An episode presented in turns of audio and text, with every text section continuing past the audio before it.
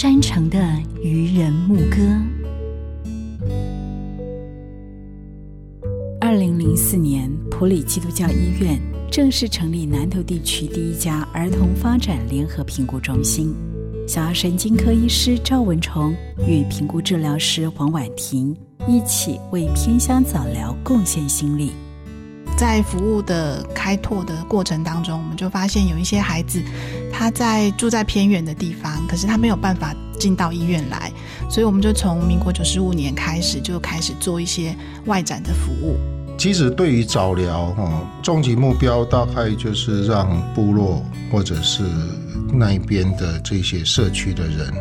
看起来就是比较迟缓的这些小孩子，不要把他放弃了。如果能够透过早期疗愈，我们给他适当的这些指引，让他能够顺利进入教育体系，能够做多少算多少了。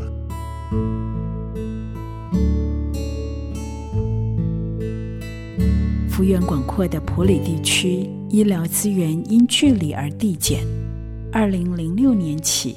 小儿神经科医师赵文崇带着普里团队上山，用医疗专业拉近孩子落差。发展迟缓的小孩子有很多的原因呢。我们在偏向，我们发现很多是酒精胎儿。那酒精在胎内，它好像是毒品一样，它会去破坏神经的一个发育。有一些小孩子他是隔代教养，父母亲。在外面打拼，那是给阿公阿妈啊，只是给他吃得饱啊，穿得暖。在偏乡里面，假如能够有一个机制，可以协助这个偏乡的家庭社会，事实上，你给他指出来以后，他们就开始会去注意了。他并不笨，你在某一方面多给他加强一下哦，那他很快就上来。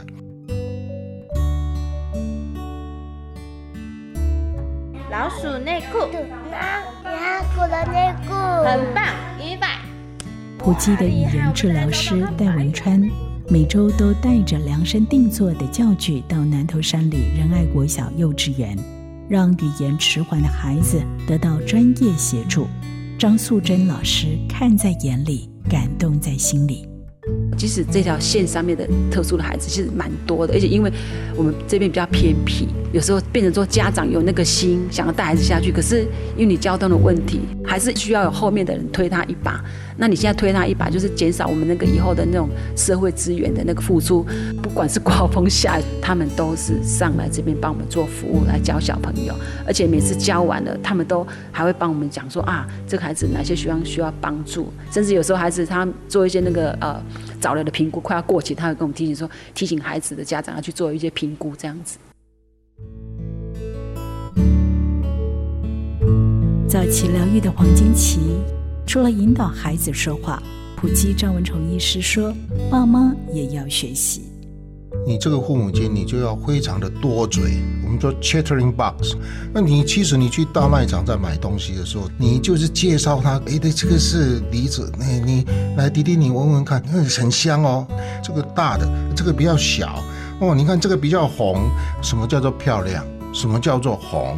你是在做系统性的一个教育。你光这样一趟出去，你所教的东西远比在医院来的好，来的快，而且来的实实在。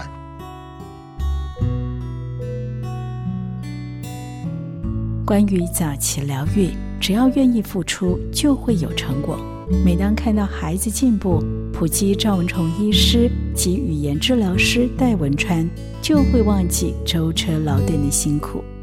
这个部落里面的故事，你在跟他讲的时候，其实他眼睛睁得大大，在听的时候，他已经在学了，你已经在教了，多多给他刺激，多给他机会，他的缺陷会降低的，站稳往前走的机会就多。所以我会觉得做这个事情还蛮蛮愉快的。在都市地区的家长，他们可能会多方摄取哪边的疗愈资源，在这边的小朋友，他其实。如果你带一下，他如果提升了之后，你就会发现那个其实就是你做出来的疗效，其实会比较的有成就感呐。其实他们就是我们的老师，然后就是从他们的一点一滴的回馈里面，我们可以去学到更多的东西。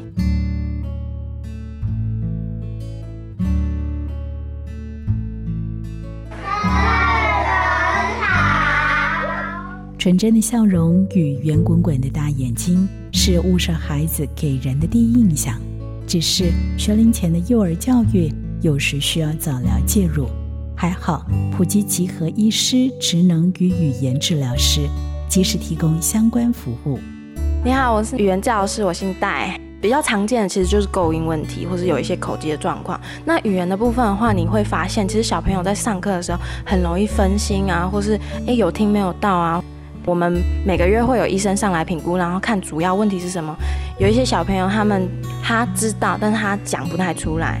我大概需要花八秒去等他。他一开始接触他的时候，他都会说我不知道。那后来去鼓励他之后，他开始愿意讲。现在已经开始可以跟上课堂进度，然后跟小朋友的间的互动就已经变比较好了。